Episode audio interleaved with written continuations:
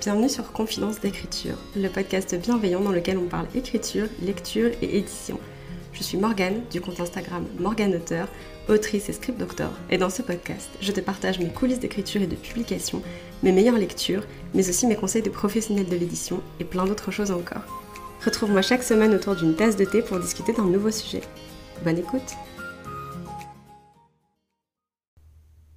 Hello et bienvenue dans ce nouvel épisode du podcast. J'espère que vous allez bien et j'espère que vos projets se portent bien.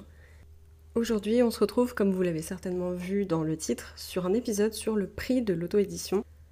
Bon, le titre est globalement un peu vague. En tout cas, si j'ai laissé le titre que j'ai prévu, le titre de travail pour le moment, ça s'appelle le prix de l'auto-édition. Le titre est vague, en réalité, c'est le prix que ça m'a coûté moi de m'auto-éditer. Voilà, il y a plein de façons de s'auto-éditer via des plateformes comme Amazon KDP par exemple ou The Book Edition ou ce genre de choses. Il y a aussi différentes choses qui rentrent dans les calculs en fonction des capacités qu'on a et de ce qu'on sait déjà faire. Donc par exemple, si on est capable de faire sa propre couverture ou si on est capable de faire sa propre maquette, forcément le prix ne sera pas le même pour tout le monde.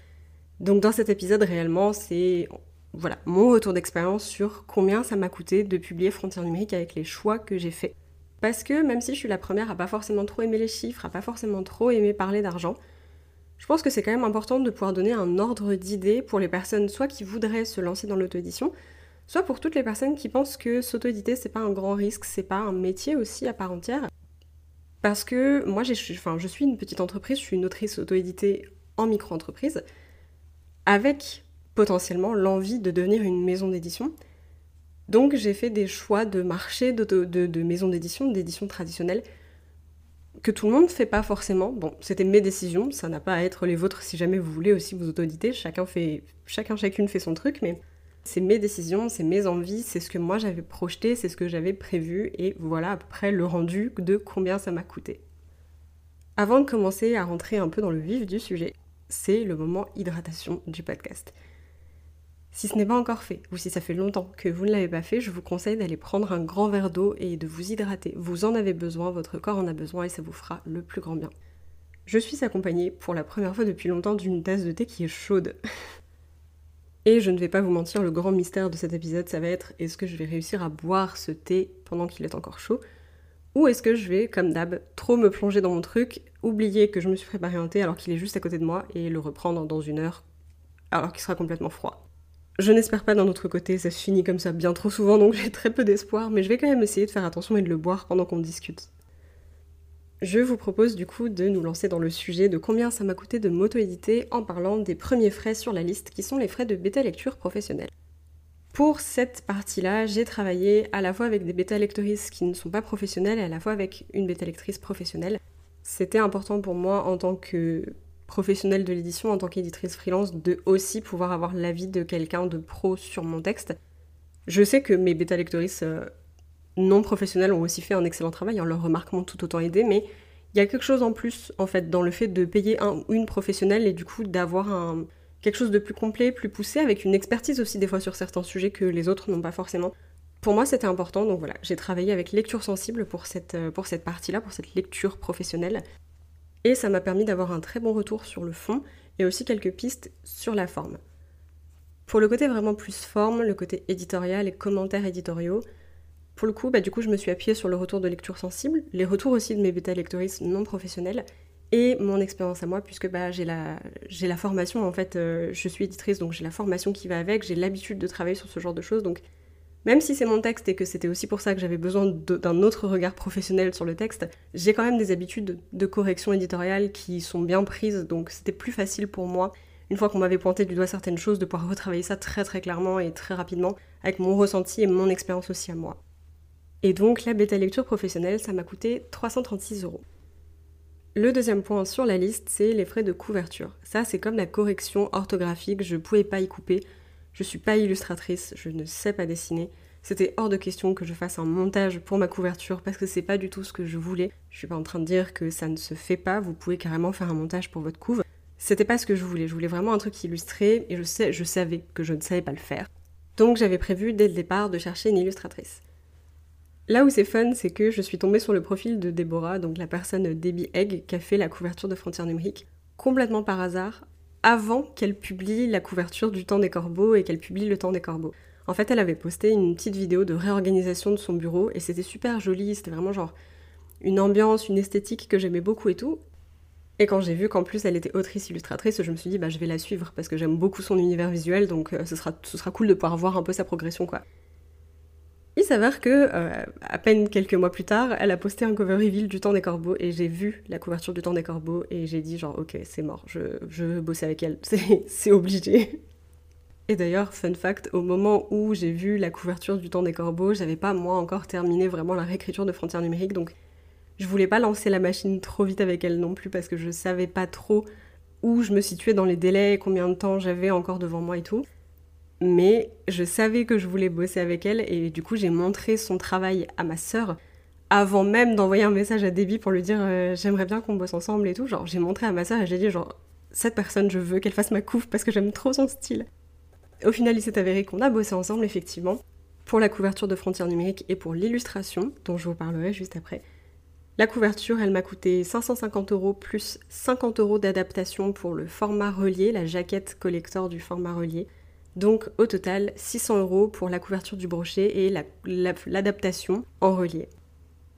J'ai aussi travaillé avec Debbie du coup sur l'illustration du monde virtuel qui a accompagné les précommandes de Frontières numériques et qui sera d'ailleurs, qui est d'ailleurs, normalement au moment, euh, où sort cet épisode, la boutique est ouverte, donc euh, genre qui est disponible sur la boutique. Voilà, si jamais ça vous intéresse d'aller y jeter un œil.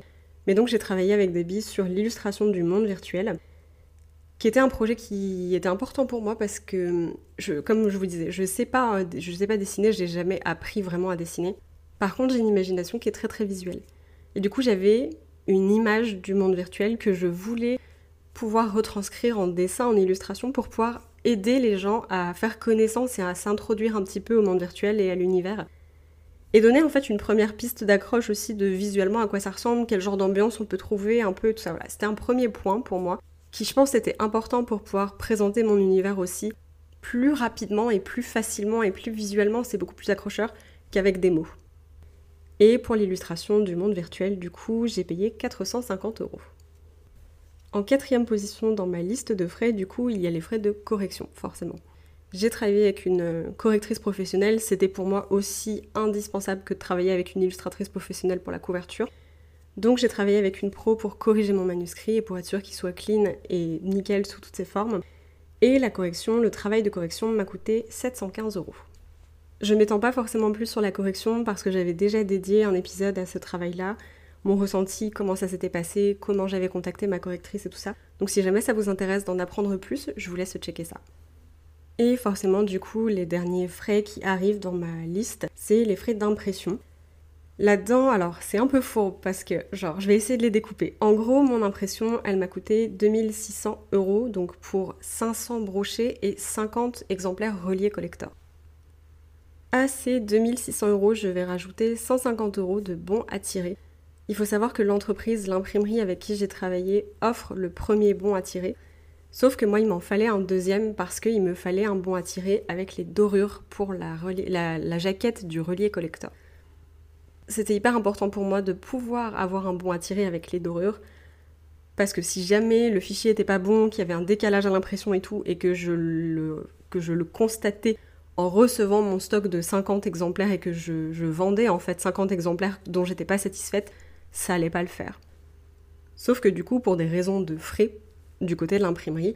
Ils offrent pas de bons à tirer quand il y a du, vernis sélectif ou des dorures sur la couverture parce que la préparation du masque pour couler les dorures, pour préparer le vernis sélectif et tout, ça coûte 80 euros de frais fixes. Donc ça veut dire que par exemple, moi je, donc je fais mes petites dorures euh, autour de ma couve et tout. Si on m'envoie un bon à tirer gratuitement avec ça, c'est-à-dire que l'imprimerie elle a déboursé 80 euros pour faire les dorures. Et si moi je dis, bah finalement il y a des changements à faire parce que ça passe pas, bah c'est 80 euros qui partent à la poubelle pour l'imprimerie, donc c'est pas du tout rentable. Donc j'ai payé un exemplaire en plus, la peau du cul, vous vous en doutez, hein, il m'a coûté genre 120 euros et quelques je crois. Parce que là-dedans il y avait 80 euros de dorure, et en fait c'était un exemplaire unique parce que c'était un test. Donc forcément ça fait monter tous les coûts du truc quoi. Donc voilà, il y a 150 euros de BAT là-dedans où bah, c'était un frais, euh, oui, qui m'a fait un peu mal au cul sur le coup, mais c'était un frais nécessaire pour m'assurer que le produit que je vendais était qualitatif et correspondait à mes attentes. Ensuite, il y a eu les plus petites dépenses, donc par exemple la dépense pour euh, acheter des ISBN euh, auprès de la FNIL pour m'enregistrer. Ensuite, il y a eu des dépenses de matériel pour acheter du papier bulle, pour acheter des enveloppes bulles, pour acheter le papier de soie, pour acheter du scotch, pour acheter du papier d'imprimante, des cartouches d'encre et tout ça. Là, c'est des plus petites dépenses par rapport à tout ce qu'on vient d'énumérer avant. Pour m'enregistrer auprès de la FNIL et recevoir ma première liste d'ISBN, j'ai dû payer 36 euros, me semble-t-il. Et puis ensuite, les dépenses pour le matériel d'envoi, d'emballage, d'expédition et tout, ça m'a coûté 140 euros à peu de choses près. Genre, je grossis un peu, je grossis un peu le trait, j'arrondis à l'excès. Mais ça m'a coûté à peu près 140 euros. Donc, grosso modo, si on additionne tous les frais dont je viens de vous parler, on est entre 5000 et 5100 euros pour la publication de ce projet, pour le travail et la publication de ce projet. Comme je vous disais là-dedans, il y a des frais que je n'ai pas comptés, que je n'ai pas déboursés en fait, parce que c'est moi qui ai effectué le travail. Je suis aussi professionnelle de l'édition, donc je savais ce que je faisais. Donc par exemple, la maquette et la mise en page du roman, c'est moi qui l'ai faite. Le e-book aussi, c'est moi qui m'en suis occupée. Je compte pas forcément non plus la création de mon site internet et la création de ma boutique, parce que c'est techniquement pas un travail autour du livre, c'est plus un travail sur euh, comment je le vends et comment je distribue le livre.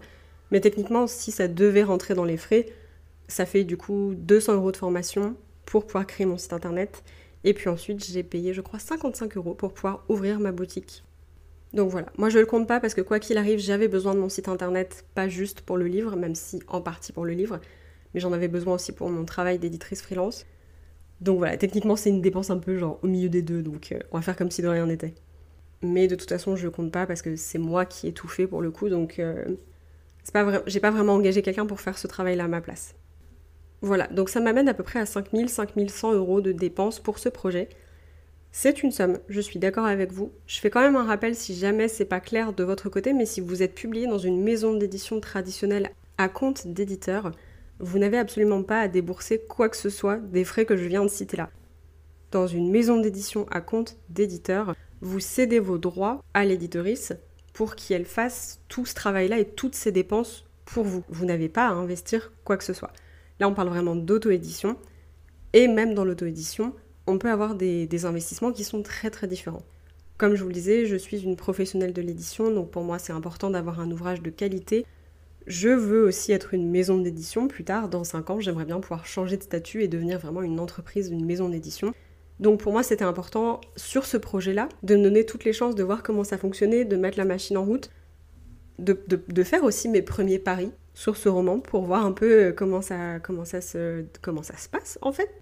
Et c'est pas des paris que tout le monde va avoir envie de prendre et c'est aussi carrément ok. Là par exemple, comme vous l'avez peut-être compris, j'ai fait imprimer 550 exemplaires au total de mon roman.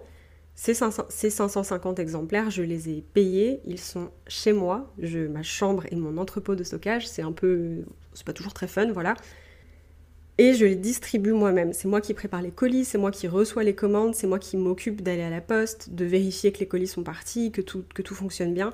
C'est moi le service client, vous voyez, genre, en fait j'ai toutes ces étiquettes-là aussi, j'ai toutes ces tâches-là dans mon emploi du temps qui n'incombent pas forcément à une personne qui passerait par Amazon KDP. Zéro critique là-dessus si vous passez par Amazon KDP parce que c'est plus facile pour vous, que vous avez trop de choses à faire à côté, ou juste que vous n'avez pas envie de vous prendre la tête avec des colis et tout. C'est absolument votre choix aussi et je ne le critique pas, sachez-le.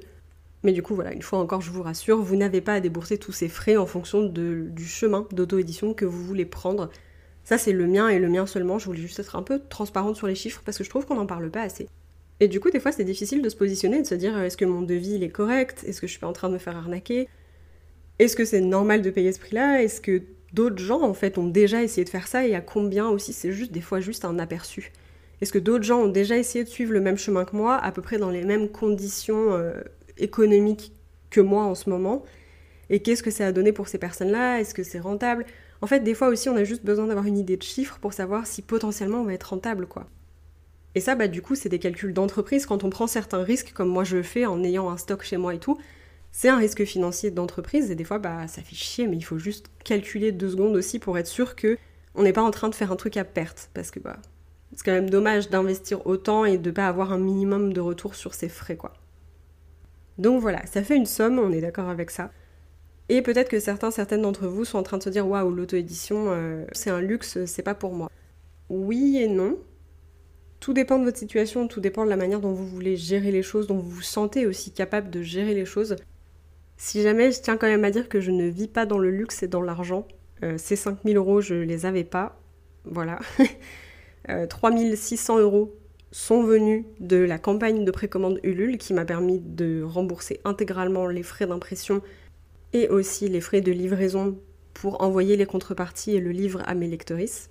Et que pour le reste, bah, comme je vous disais, c'est un pari financier, c'est un risque financier que j'ai décidé de prendre. Et on verra au fur et à mesure de l'année euh, si j'arrive euh, avec mes ventes à couvrir en fait euh, les frais que j'ai dépensés pour ce projet. C'est d'autres calculs, d'autres façons de voir les choses, notamment parce que mon objectif c'est effectivement de rentrer dans mes frais, ce serait quand même vachement mieux, on est d'accord avec ça, mais c'est aussi de pouvoir assurer le plus de visibilité possible au livre. Et donc, bah, c'est aussi des fois des collaborations avec des gens qui vont prélever un pourcentage sur les ventes parce que, bah, par exemple, le livre sera dispo dans certaines librairies des librairies qui du coup vont prélever des pourcentages sur les ventes parce que c'est leur travail, il faut bien qu'elles se rémunèrent aussi, les libraires. Donc en fait, c'est des enjeux différents que j'essaie de balancer et d'équilibrer un petit peu. Et des fois, c'est difficile parce qu'au tout début, quand j'ai commencé à investir dans ce projet, je ne voyais que l'argent. Et je me disais, oh waouh, ok, je suis en train vraiment de, de prendre un risque en fait. Je me suis serré la ceinture et j'ai économisé énormément pendant des mois pour pouvoir me permettre de payer bah, les prestataires avec qui j'ai travaillé, donc la correction, la couverture, la, lecture, la lecture euh, professionnelle et tout. Donc bah voilà, ça n'a pas non plus été forcément toujours très facile de mettre cet argent-là de côté et tout ça. Du coup, au début, quand j'ai commencé à voir les frais, à régler mes frais et tout ça, je, pensais beaucoup argent. Je me disais en fait, il faut absolument que, que j'arrive à rentrer dans mes frais et tout. Et j'étais un peu. J'étais vraiment en fait. J'étais pas un peu, j'étais vraiment focus là-dessus. Avant d'avoir la réalisation aussi que oui, c'était important que je rentre dans mes frais, mais c'était aussi important que je fasse en sorte d'offrir au livre toutes ces chances de, visibilité, qu'il fallait pas que je refuse des partenariats avec des boutiques ou des librairies parce qu'on allait me prendre 30% sur les ventes et que j'avais peur de pas rentrer dans mes frais et tout ça. C'est un truc, c'est un équilibre à gérer qui est pas évident quand on est une personne, une micro-entreprise, donc entreprise individuelle. C'est important de trouver un équilibre entre oui, je veux rentrer dans mes frais, mais oui, je veux aussi en fait, et c'est ça mon but premier finalement avec ce bouquin, c'est que je veux qu'il rencontre son public et je veux qu'il puisse être lu par des gens que moi je n'aurais pas pu atteindre. Et pour ça, du coup, bah, il faut que je travaille avec d'autres entreprises, des librairies, des boutiques, des salons, des événements, plein de trucs comme ça que je suis en train de mettre en place pour assurer au livre une visibilité et pour lui donner toutes les chances de rencontrer son public. Et ça, bah, des fois, ça passe par certains sacrifices parce que dans notre tête, on a peur, on se dit ah ouais, là j'ai investi de l'argent et tout, et si ça revenait pas, c'est un calcul on va dire. C'est un équilibre à trouver avec lequel je, travaille euh, un peu tous les jours maintenant. Et honnêtement, je suis beaucoup plus sereine maintenant que le livre est sorti, que j'ai tous les frais, que la campagne de précommande à la Russie, que je vois ce qui me reste à rembourser, que je vois aussi l'engouement qu'il y a eu pour le livre, que je vois les, professionnels qui me contactent pour pouvoir euh, avoir frontière numérique, pour pouvoir le vendre sur certains événements, pour m'inviter aussi sur certains événements. Enfin, il y a plein de choses qui font que c'est des paris, plus ou moins risqués, c'est le jeu de la vie d'une entreprise c'est pas toujours évident en tant que, voilà, en tant que personne de s'en rendre compte. Surtout que bah voilà, c'est la première fois que je fais ça pour le coup seul et tout, donc euh, forcément, ça comprend plein de trucs auxquels j'avais pas forcément pensé ou je m'étais pas imaginé réagir comme ça et tout. C'est super intéressant. Franchement, honnêtement, c'est une expérience que je trouve ouf. Donc moi, je regrette pas du tout d'avoir investi, je regrette pas le chemin que je suis en train de prendre. Ça m'ouvre les yeux aussi sur plein d'autres choses, notamment la difficulté de se distribuer, de se diffuser surtout dans l'auto-édition. J'en reparlerai, je pense, dans un autre épisode parce que c'est quelque chose qui me fait réfléchir beaucoup plus aussi pour l'avenir. Je vais laisser mûrir un petit peu tout ça et on en reparlera prochainement, je pense. En attendant, je pense qu'on va s'arrêter là pour cet épisode. J'ai un peu fait le tour de la question et de ce que je voulais vous dire en tout cas. Merci beaucoup de m'avoir écouté. On se retrouve la semaine prochaine pour un nouvel épisode et en attendant, bonne écriture.